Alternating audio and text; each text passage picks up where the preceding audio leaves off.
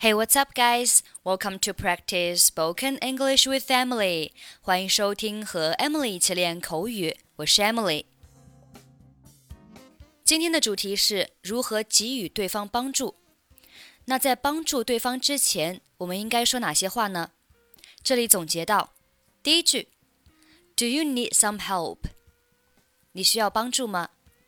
这里的 need 可以替换为 want。Do you want some help？ 第二句，Can I help you？我能帮助你吗？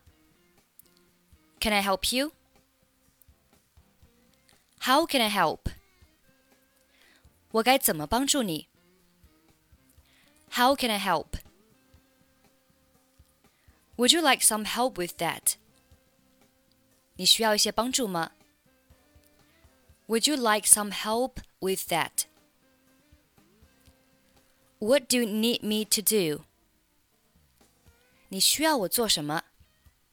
那如果是你想要我做什么，What do you want me to do? You look like you need some help.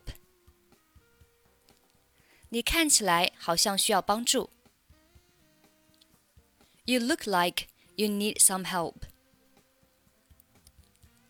Let me help you with that. 让我来帮助你。Let me help you with that。下面我们来听几个小对话。Dialogue One：如果你有什么需求，尽管告诉我。Just let me know what you need。谢谢，我非常感谢你的帮助。 Thanks. I really appreciate the help. Dialogue 2我是来帮忙的，尽管告诉我你需要什么。I'm here to help. Just let me know what you want. 我真的非常感谢。I really appreciate this. Dialogue Three 需要帮忙吗？Would you care for some help with that？那太好了，谢谢。That would be great, thanks. Dialogue Four 我来帮你拿吧。Let me get that for you. 谢谢， 我想我都快要拿不住了。Thanks. I thought I was going to drop it. Dialogue 5. 需要帮助吗？Want some help?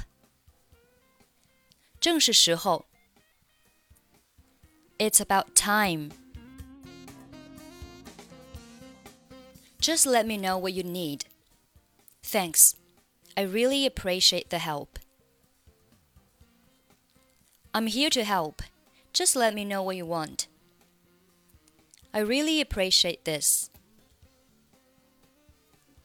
Would you care for some help with that? That would be great, thanks. Let me get that for you. Thanks. I thought I was going to drop it. Want some help?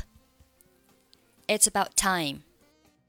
Okay, that's pretty much for today. 想要参与本期节目的跟读版本以及语音打分，欢迎您关注微信公众号“英语主播 Emily”。在公众号里回复“节目”两个字即可加入。